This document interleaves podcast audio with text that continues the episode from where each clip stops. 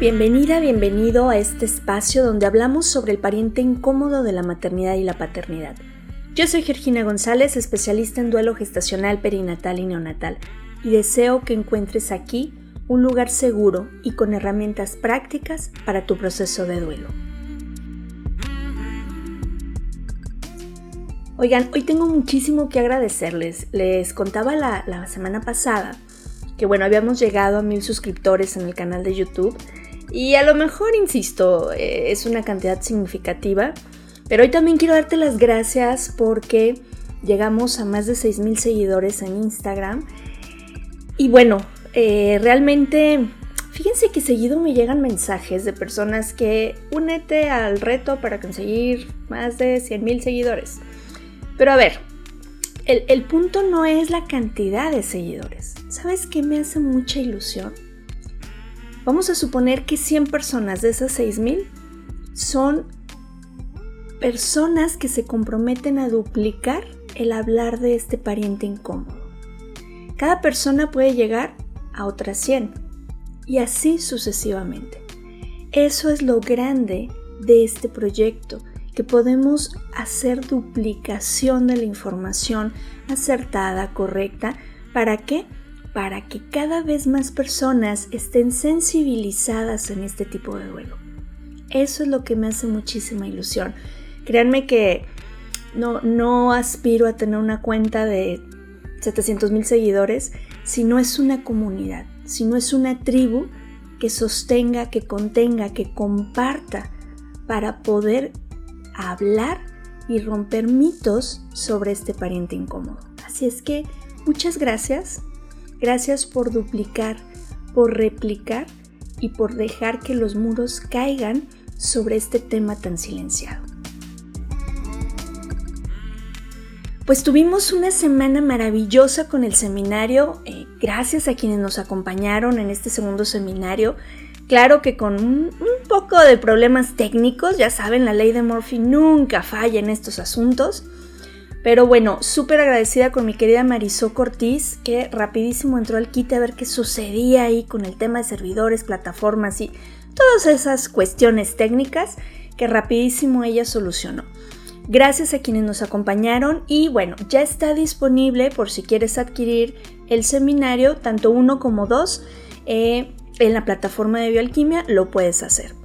Pero además, acuérdense que suspendimos esta semana eh, las conferencias del verano 2022 que están haciendo las y los participantes de la segunda generación del diplomado. Y bueno, esta semana continuamos, así es que checa los horarios, chequen qué plataformas se van a transmitir, porque vamos en la recta final de este ciclo de conferencias verano 2022 y los temas están buenísimos, de verdad no te los pierdas. Esto es Duelo Respetado. En este episodio vamos a hablar de un tema que nos solicitaron a través de redes sociales y bueno, que para poder abordarlo de manera profesional, ¿quién mejor que el doctor Arturo Herrera, médico con especialidad en ginecología y especialidad materno-fetal? Cuenta con un diplomado en descodificación, pero además eh, para muchas de ustedes ya es conocido, lo hemos escuchado en otros episodios, ha participado en diferentes conversatorios que hemos tenido y bueno, pues la verdad es que es un honor volverte a tener aquí. ¿Cómo estás, Arturo? Hola, Geo. Pues muy bien, mira, aquí estamos nuevamente con ganas de platicar, ¿verdad? Acerca de temas interesantes. De verdad, muchas gracias porque es, es una situación que, bueno, sabemos que el, pronóstico no es nada favorable, pero que hay muchas inquietudes, ¿no? Entonces, bueno, vamos, vamos entrando al tema. ¿Hidrops o hidropesía fetal? ¿Qué, es, Arturo? A ver, palabras de acentavo. Muy bien, palabras para todos, ¿verdad? Eh, el hidrops o hidropesía para fines prácticos es exactamente lo mismo, ¿no? Cuando nosotros hablamos de hidrops, significa que tiene líquido en dos o más cavidades del cuerpo del bebé. cuáles son las cavidades. Pues puede ser que tenga líquido el bebé en el abdomen, en el corazón, en los pulmones, por debajo de la piel. También se considera cuando tienen líquido en exceso y en la placenta, ¿no? Que esté llena de líquido. Esas son las cavidades. Por definición, cuando hay dos o más cavidades de las que te acabo de decir con líquido, se le considera hidros. Ok, cuando dices líquido, ¿te refieres a? Porque, a ver, ahorita, por ejemplo, mencionaste placenta y yo me quedé pensando en el líquido amniótico, pero a lo mejor eh, no va por ahí el tema.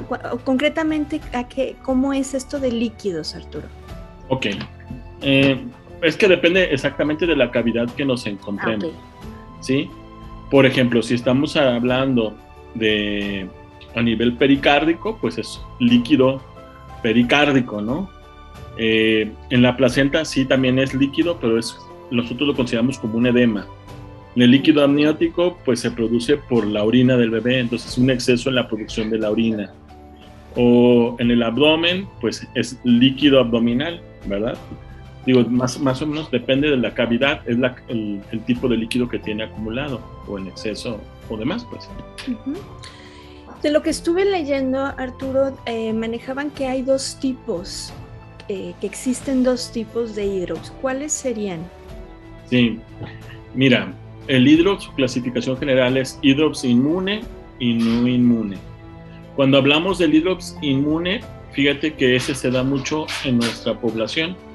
Es aquellas pacientes que tienen un grupo de sangre RH negativo y reaccionan los anticuerpos contra el grupo del bebé siendo positivo. ¿sí? A eso le llamamos hidrops inmune. Y el hidrops no inmune, pues realmente no tiene nada que ver con el grupo de sangre, sino con muchas enfermedades más de los diferentes aparatos y sistemas del bebé. La más frecuente es el hidrops no inmune. Y eso, bueno, es una proporción de, de 90 a 1, ¿no? 90, 90 perdón, 90 a 10%. 90 no inmune, 10% inmune. Con el surgimiento que hubo de la aplicación de la vacuna que nosotros llamamos Rogan, que es la gamma globulina anti-D, disminuyó la, la, probabilidad de que las pacientes desarrollen el hidrox inmune. Pero aún así sigue habiendo. Sobre todo, digo, la gente de, de los altos, ahí sigue habiendo mucha gente que son RH negativo. ¿verdad? Por eso que lo seguimos viendo. Claro, tan bello la zona de los altos. ¿Cómo se hace un diagnóstico? ¿Qué estudios hay? ¿Yo estoy embarazada? ¿Qué tengo que hacer? ¿Quién me lo dice? ¿Cómo es este procedimiento para la detección? Ok. Eh, fíjate que para hacer el diagnóstico, digo, tendrías que hacer la sospecha, ¿no? Hablando, por ejemplo, específicamente, yo creo que más nos vamos a enfocar más hacia el hidrox no inmune, porque el hidrox inmune, por el puro antecedente de tener eh, de ser mamá con RH negativo, pues ese nos sirve como un foco de alerta que la paciente puede desarrollarte eh, el hidrops, ¿no? Entonces, bueno, específicamente del hidrops inmune tienes ese antecedente, ¿no? Madre RH negativo y el antecedente que no le hayan aplicado la vacuna al bebé, siendo el bebé que, que ya tuvo positivo, ¿no? Porque para que se pueda presentar, eh, el bebé previo al embarazo que vamos a vigilar tuvo que haber sido positivo. Y una vez que se embaraza, pues crea la reacción contra el bebé que viene en camino y le causa una anemia y eso nos lleva al hidrox. Entonces, ¿cómo lo hacemos? Pues realmente el hidrox inmune tú lo tienes que diagnosticar antes de que lo puedas de lo que lo puedas ver por ultrasonido, ¿sí? Lo tienes que sospecharlo.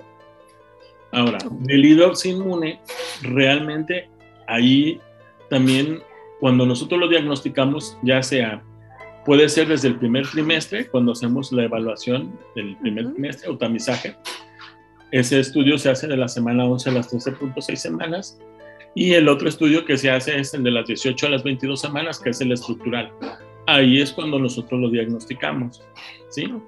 Ahora, no necesariamente en esas ventanas, porque puede ser que entre el primer trimestre y el segundo trimestre el médico que la esté evaluando puede encontrar algo raro, ¿no? Ver que el bebé se está empezando a hinchar o ver que, está algo anormal, entonces nos los mandan y es cuando, cuando nosotros hacemos el diagnóstico. Entonces es importante eh, hacer estos exámenes, digo en general, como también por esta parte de, ver la situación real que estamos viviendo. Por eso les hacemos mucho hincapié de no dejar sus chequeos médicos de lado. Eh, de verdad que es muy, muy importante por salud de mamá y por salud de ese bebecito. Ahora, una vez que se hace el diagnóstico, ¿cuáles son las opciones que tenemos con este bebé, con esta mamá? Ok. Bueno, antes de meterme un poquito ahí, o sea, quiero que podamos entender que el hidrox como tal ya es el resultado final de la adaptación del cuerpo, ¿sí? Okay.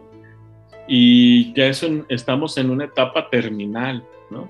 Ya el bebé que llega a un hidrox es un bebé que ya pasó por un proceso de adaptación, de tratar de resolver ese problema. Y ya cuando lo vemos así, es un bebé que ya está en una fase terminal. ¿Verdad? Entonces, por eso digo, la importancia de esto es hacer el diagnóstico previo a que llegue el hidrox. Cuando nos topamos nosotros con un hidrox, lo más importante es ver inmune o no inmune, ¿sí?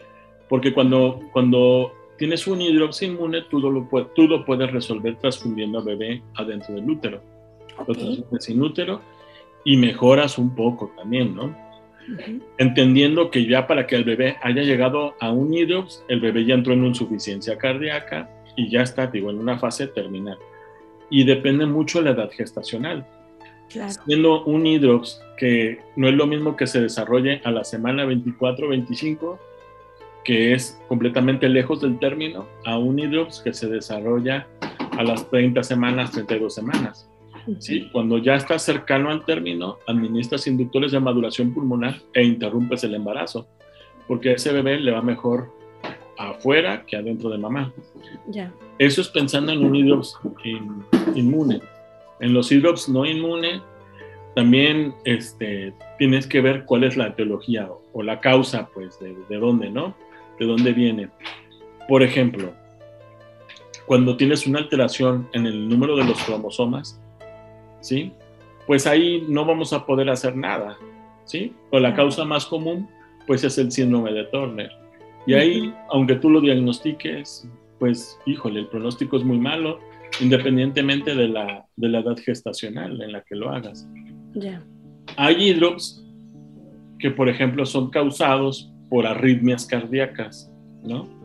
Cuando tú detectas una arritmia, tú valoras si es candidata o no, o no es candidata a manejo con antiarrítmicos, ¿no? Que se le administran a la mamá para que le lleguen al bebé y lo pueda regularizar. Ahí sí se puede hacer algo, ¿sí? Pero eso es porque es algo así muy específico. Por desgracia, la mayoría de los, de cuando vemos un hidrox no inmune, es muy difícil llegar al diagnóstico este, que te está llevando el diagnóstico etiológico, el diagnóstico que lo llevó al hidrox. ¿no? ¿Por qué? Porque pueden ser desde enfermedades infecciosas, enfermedades morfológicas, ¿sí? En una alteración en alguna constitución de cualquier parte del cuerpo, ¿no? Desde la cabecita hasta el corazón, el abdomen, te puede llevar a un hidrox. ¿sí? Claro. No sé si respondí a la pregunta. Sí, claro, sabes que mi cabeza está eh, trabajando, ¿no? No sé si, si, te pase, pero de pronto empiezas a ubicar muchos casos que has acompañado con, con esta condición y tantas variantes que hay, tantas posibilidades para llegar a un hidrops que, que se pueden presentar. Entiendo que la parte eh, inmune, bueno, pues se trabaja con la vacuna, por eso es importante aplicarla. Si, yo soy RH negativo, ahorita tuve un bebé y él es RH positivo, en ese momento se debe aplicar esa vacuna, entiendo. Así es. Sí. Pero si no hay como este antecedente, no, pues ahora sí que no podríamos prevenirlo a través de una vacuna. Entonces, ¿hay alguna forma eh, alguna, algún suplemento, algo que me pudiera ayudar previo a un embarazo a prevenirlo? Pues realmente como tal, fíjate que el suplemento que está comprobado que realmente tiene un efecto en el embarazo es el ácido fólico, ¿sí? Cuando tú utilizas el ácido fólico te previene los defectos del tubo neural. Se supone que en población general te da una prevención del, del 25%. Y cuando tienes el antecedente de hijo con defecto del tubo neural, te da una prevención del 75%. Pero es el único elemento como tal, pues, que nos puede ayudar a prevenir bueno, y, como tal una malformación, ¿no? Y como, como, como te digo, ¿no? Dentro de las causas del hidrops no inmune, te puedo hablar más de 100 causas diferentes. Claro. ¿Sí? Entonces, quizás tú dices, si yo quisiera prevenirlo, ¿cómo le hago? Pues bueno, haciéndote un estudio morfológico adecuado, ver si detectan alguna malformación o no, ¿verdad? En el, en el bebé, si está todo bien, pues bueno, por ese lado está bien. Ahora, eh, cuando, cuando hay, hay, enfermedades infecciosas que también pudieras prevenir, ¿no? Por ejemplo, aquellas que son maestras o cuidadoras, se exponen mucho a un virus que es muy frecuente, que es el parvovirus B19. Entonces, ese tipo de mujeres hay que vigilarlas muy bien en su embarazo, ¿no? Si empiezas a ver ahí sí datos de que empieza a ser hidrox, este, pues luego, luego a manejarlo, ¿no? ese hidrox que es infeccioso se comporta como si fuera no inmune, causa una anemia y eso es lo que hace que, que empieces a tener el hidrox. ¿Verdad? Pero, pero es, la sospecha te la va a dar una buena historia clínica, una buena revisión de todos los antecedentes de la mamá, ¿sí? Por ejemplo, una de las principales causas de hidrops son las alteraciones cardiológicas, los, los trastornos cardiológicos. ¿sí? Si tú tienes el antecedente que la mamá tiene una cardiopatía o una enfermedad del corazón, pues de entrada das por hecho que hay un 10% de que en el embarazo el bebé la pueda tener. Entonces, tienes que pensar en que, hay que vigilar muy bien el corazón, en cuando hagas un ultrasonido poner más énfasis en ver la ecocardiografía para ver que no tengan la misma alteración o alguna otra alteración cardiológica que te pueda llevar al hidrox, ¿sí? Ya. lo detectas antes. Y, y vuelva a lo mismo, qué, qué importante es que tomemos conciencia de nuestras revisiones. Y algo que yo les eh, comparto mucho a las mamás porque se escucha demasiado en consulta es no te quedes con dudas, no te quedes con preguntas. Eh, eh, a veces por pena, porque me da vergüenza, pues yo no pregunto a mi médico. Oiga, este, ya hizo el estudio o con quién voy a hacerme el estudio, porque la realidad es que no todos están capacitados para hacer, por ejemplo, estos estudios que mencionaste. Entonces, no se queden con dudas, pregunten, vayan, si, algo te inquieta, ve y pide otra opinión. Eh, pero es importante que no dejemos las revisiones. Definitivamente esto en, muchos, en muchas ocasiones, no sé si sea la mayoría, pues no cambia el desenlace que vamos a tener. Sin embargo, bueno, los acompañamientos sabemos que son tan importantes el recibir a estos bebés. Digo, no sé si hay un pronóstico de horas o, si normalmente el fallecimiento se da en el vientre, pero bueno, finalmente el trato digno y el trato respetuoso también en estos casos, ¿no? Así es, así es. Sí, el tiempo no lo podemos saber realmente, ¿no? Porque pues hay causas que son más súbitas que las otras, hay cosas más severas, ¿ya? Pero sí que lo puedes acompañar, ¿no? Y ayudarles a pasar por el proceso del duelo. ¿no? Una última pregunta, Arturo, que me surge ahorita. Sí. ¿Puede ser un tema hereditario? Es decir, mi mamá tuvo eh, un embarazo y mi hermanito presentaba hidrops o mi suegra o mi hermana. ¿Puede ser también un factor de riesgo o no está relacionado? Sí puede ser un factor de herencia, pero te digo, por ejemplo, lo que te comentaba, ¿no? Depende de la causa. Por ejemplo, hay, antecedentes de hijos con cardiopatías, con alteraciones cardiológicas, y este hay un patrón de herencia, ¿no? Entonces, sí se pueden ir heredando, ¿sí? O alteraciones a nivel de los riñones, ¿no? Hay alteraciones renales que te pueden llevar a un hidro. Este, mi familia tiene, tiene tengo familiares con alteraciones renales y los abuelos, y muy probablemente tuvieron lo que le llamaban malas camas, ¿no? Exacto. Y no supieron de dónde venían, pues, porque no tenían el acceso a, hacer este tipo de diagnósticos previos en el embarazo, ¿no? Antes del nacimiento. Y entonces qué importante también el que, el que, si está en tus posibilidades, ¿verdad? Puedas hablar con las abuelas, las tías, las mamás, la suegra, ¿no? Porque fíjate que son temas que no se hablan. Normalmente hasta que ya estamos ante una situación es cuando, ay, la tía Perenganita también pasó, oye, la abuela vivió una situación. Entonces cuando, cuando vamos hablando también de los embarazos, cómo fue, cómo los vivieron, eh, también ayudas a ir creando esta conciencia, ¿no? Así es. Oye, me encantó lo de malas camas, tenía mucho que no oía ese término.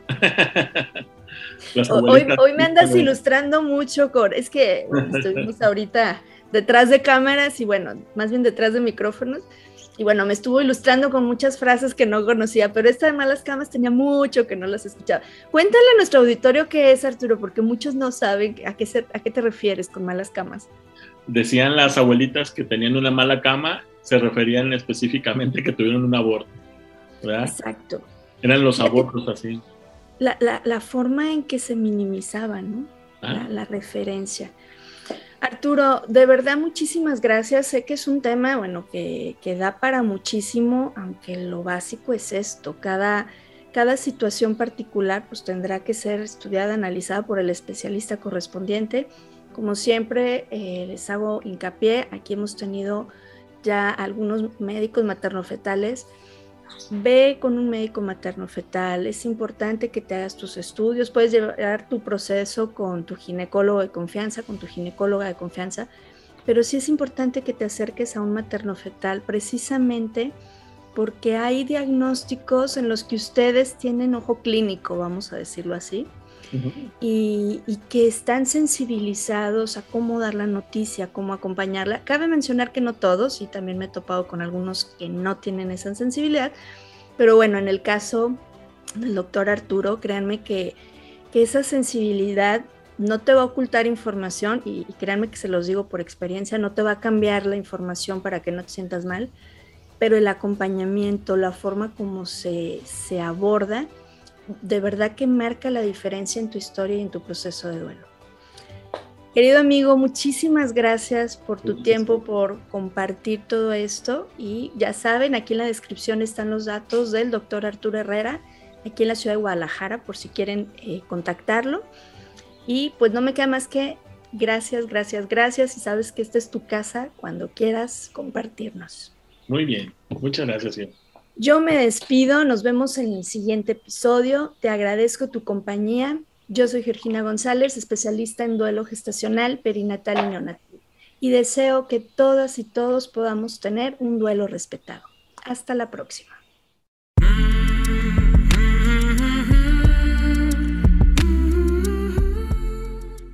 Este programa es producido por Georgina González y Carla Rodríguez y narrado por mí, Georgina González.